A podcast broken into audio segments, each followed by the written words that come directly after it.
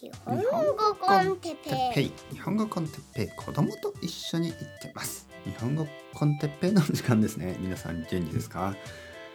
えー、今日は学校教育について。はい皆さんおはようございます。日本語コンテッペイの時間ですね、えー、元気ですか、えー、僕は今日ももちろん元気ですよ。ありがとうございます。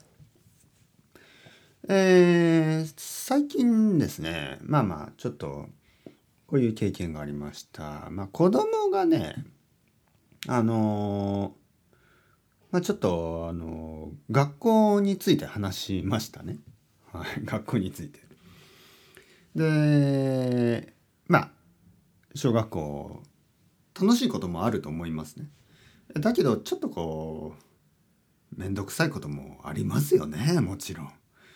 えー、学校では結構勉強をたくさんするし宿題もあるしね、えー、保育園とはちょっと違いますよね。保育園というのはまあ遊んでるばかり遊ぶだけですね。だけど小学校小学生になるとまあ勉強が始まります。そして勉強だけじゃなくて例えば体育スポーツですね体育の時でもまあ自由に遊ぶわけにはいかないんですよね。えー、みんなで、えー、まあ静かに話を聞く時もあるしはいじゃあみんなで走りましょう、ね、そして走って、えー、でもずっと走るわけにはいきません。はい、一周だけ、ね、あのグラウンド校庭を一周だけ回ってくださいと言われたら一周しか回ってはいけないしねいろいろな制限がありますよ。人間の社会ではあのたくさんの人が一緒に行動しますからね、えー、みんながみんなそれぞれ自由に動き動いてはいけない時もあります。静かにしない時もある、ね、歌っては急に歌い出してはいけないしね。急に踊り出してはいけない。保育園ではそれが大丈夫だったんですね。急に踊り始めたり歌い始めても構わない。周りはみんな小さい子供たち赤ちゃんたち。でも小学生になると少しずつあの我慢しなければいけないことも増えてきます。でまあ僕の子供は、まあ、自分で、ね、僕が言うのも変ですよね親だから。まあ他の子たちと同じように賢いんですよ。はい、子供たちはあの結構頭がいい。そしてあの僕の子供は言いました。はあどうしたの？なんか小学校めんどくさい。なんか中学校高校ずっと何て言うの？こんなのが続くのかなみたいな半分冗談ですね、はい、子供の顔は笑ってたんで、え、そんなにあの本当にまだあの文句を言ってるわけではないと思います。はい、まあ正直言って小学生1年生はまあそこまであの先生も厳しくしないですからね。まあだけどまあ言っていることは分かりますよ。本当にあの僕はあのとても理解できます。そして言いましたよね子供にね「ああやっと分かった？やっと分かったかい?」そうだろう？やっぱ小学校は。幼稚保育園とは違うからね。めんどくさいこともあるよなパパも楽しいこともあったけど楽しくないことたくさんあったよわかるわかるパパも学校行きたくない時もあったしねうん。まあそういうことを言うと子供はちょっと驚いたようにね「えそうなの?」そうだよ。いいんだよ。それで。あの普通だよ。えー、たくさんの大人たちがちょっと嘘のようにねその小学校は楽しいだろ？とか楽しいでしょ？っていう変なこうプレッシャーを与えますね。小学校は楽しいでしょ？っていう楽しくないとダメ？楽しくないと思うことは変？そういうふうにあのまあ嘘ですよね嘘のような夢のような理想のようなあの話をしますよね。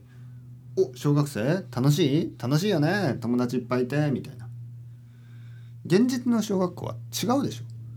えー、楽しいこともあるけど楽しくないこともたくさんあるし友達だってそのねえいろいろありますからねいろんな子供がいるしいい関係もあればなんか嫌な関係もあるでしょうね。えー、当たり前ですよね。大体そう僕も大人になってそんなにあの友達になりたいような大人に会ったことはほとんどないですよね。あの一般的にね一般的にですよ一般的に。すでにあのまああの例えば友達のように長く話している人と友達もっと友達になりたいまあそれは当たり前ですよね。そうじゃなくて例えば道を歩いてるだけでねなんかあの道の隣を歩いてる人とか前を歩いてる人と例えば話をしても友達になりたいと思うわけがないですよね。あの小学校っていうのは近所の子供たちをみんな一つの教室に入れてるだけなので、えー、そのその中で、えー、自分に合う子がいるかっていうとまあいないでしょ。うん、まあラッキーだったら1人か2人いるかもしれないけどね。まあとはいえやっぱりあの楽しいことだけじゃないんですね。で僕の子供はそれに多分気が付いたんですね。で気が付いてそれを僕にちょっと言ってみた。で僕がそれを理解した。えー、僕はそこで「いやそんなこと言ったらダメだよ」とかそういう親にはなりたくないしそれは嘘ですからね。僕は子供にあのできるだけ嘘をつかないようにしてます。ね、まだサンタクロースはいるという嘘はついてますけど あのまあそれぐらいはいいんじゃないですか。サンタクロースなんていねえよそれは俺だよとか言わないですね俺だよ俺何何がサンタだよ、ね、そんな親ではないだけど小学校は楽しいことだけですなんて言う親でもないんですよ。パパも分かってたよ。小学校なんてめんどくさかった。あのいいこともあったよもちろん。いいこともあったけど悪いこともたくさんあったし中学校もそうだったし高校なんてもうどちらかといったら嫌だってでもね行きました。は いでも行きました。なぜ？まあなぜかというとそうですね。まあ行かないという方法もありますよ行かないという方法もあるけどまあ大学に行きたかったですからね。で大学で東京に行きたかったしでどうして大学に行きたかったかっていうと東京に行きたかったしでどうして東京に行きたかったかっていうとまあなんかあのまあいろいろな理由がありますよね。まあまあその、えー、目的があったりそのなんかこのやらなければ例えば仕事だってそうですよねまあ僕は楽しく仕事をしてるけどまあもちろんちょっとストレスのある時もたまにありますよね。はい、で他の人はストレスのレベルが高い人もいるでしょう。だけどどうして仕事をしますか？もちろん生活をするためとか家賃を払うためとか家族を養うためとか、まあ、自分のため自分のあの未来のキャリアのためいろいろなもののためにまあ少し我慢をしなければいけないことが多いですよね大人の世界では。で子供の世界も同じようにそういうことがたくさんあるんですね。やっぱりいい経験だけを取ることはなかなかできない。小学校の時僕もいい経験と悪い経験があった。中学校でも高校でもいい経験と悪い経験がありました。だけどそのいい経験だけを取ることができないんですね。悪い経験も一緒についてくるんですよ。はい。これは例えば一つのフルーツの中にね、えー、そのまあ野菜の方がいいかな。野菜の方がいいですね。野菜の方が分かりやすい。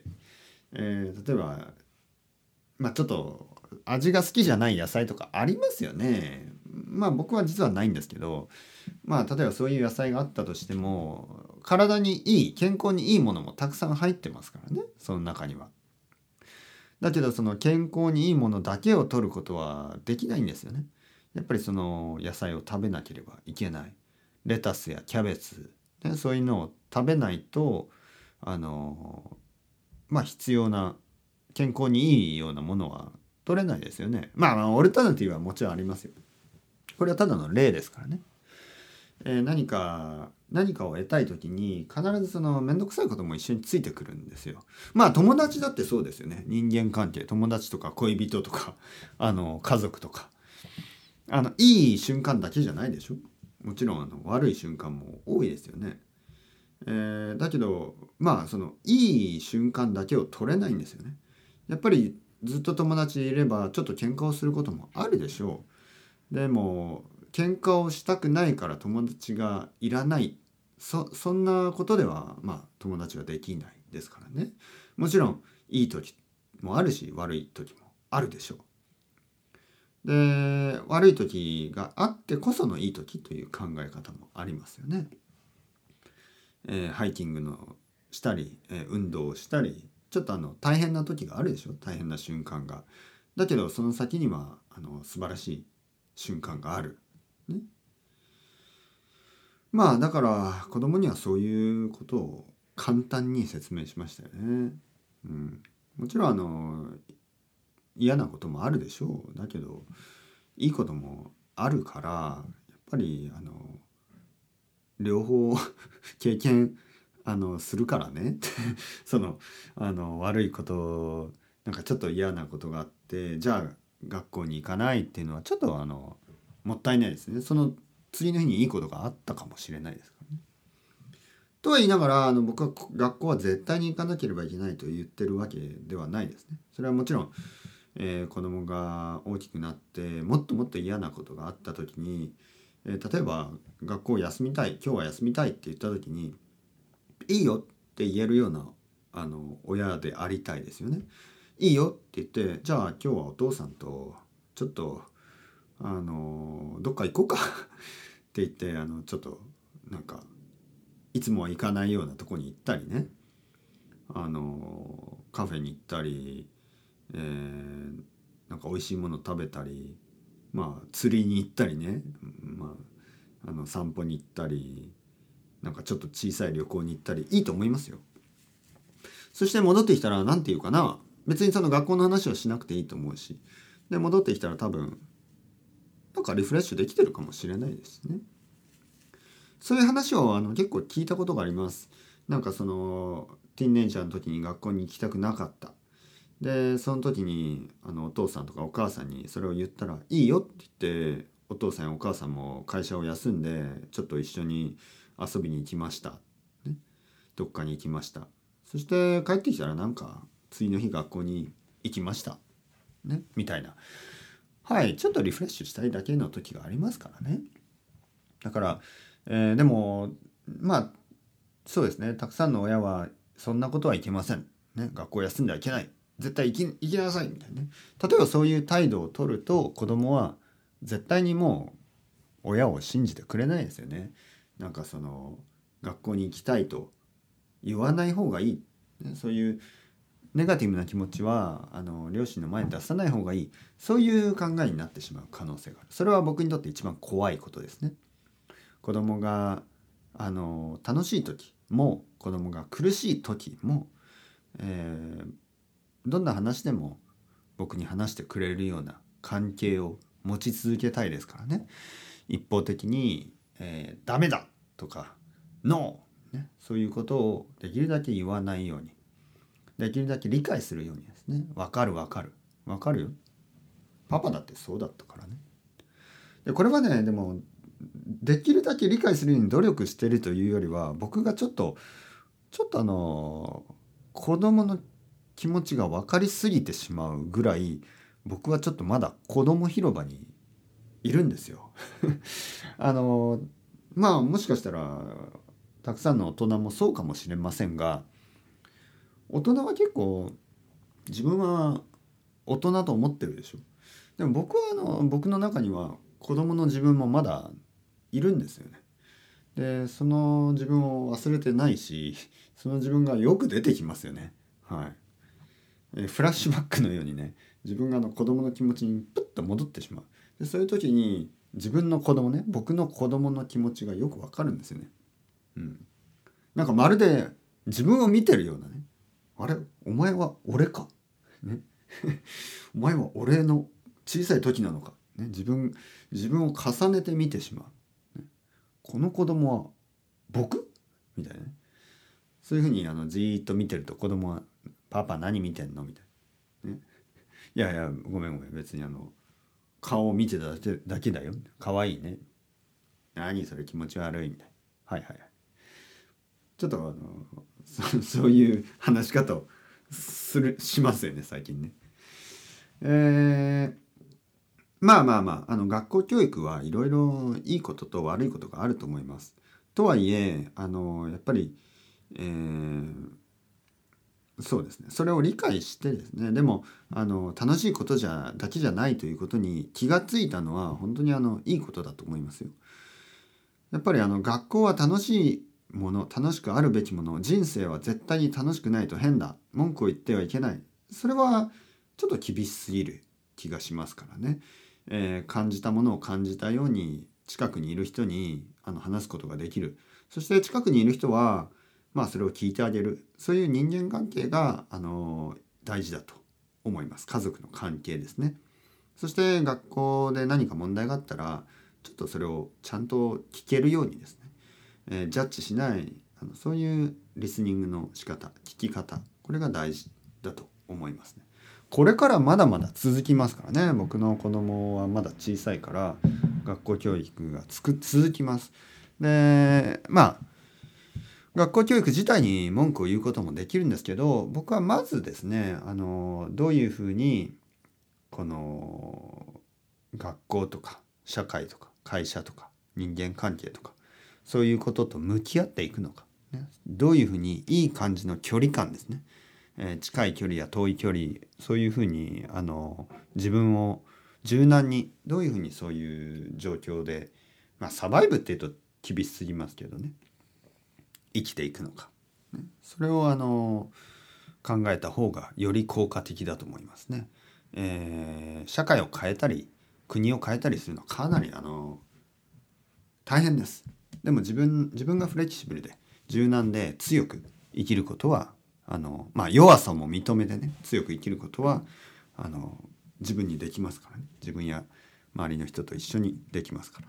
そっちの方がいいかなと思います。とりあえずはね。それではまた皆さん ciao ciao hasta luego またねまたねまたね。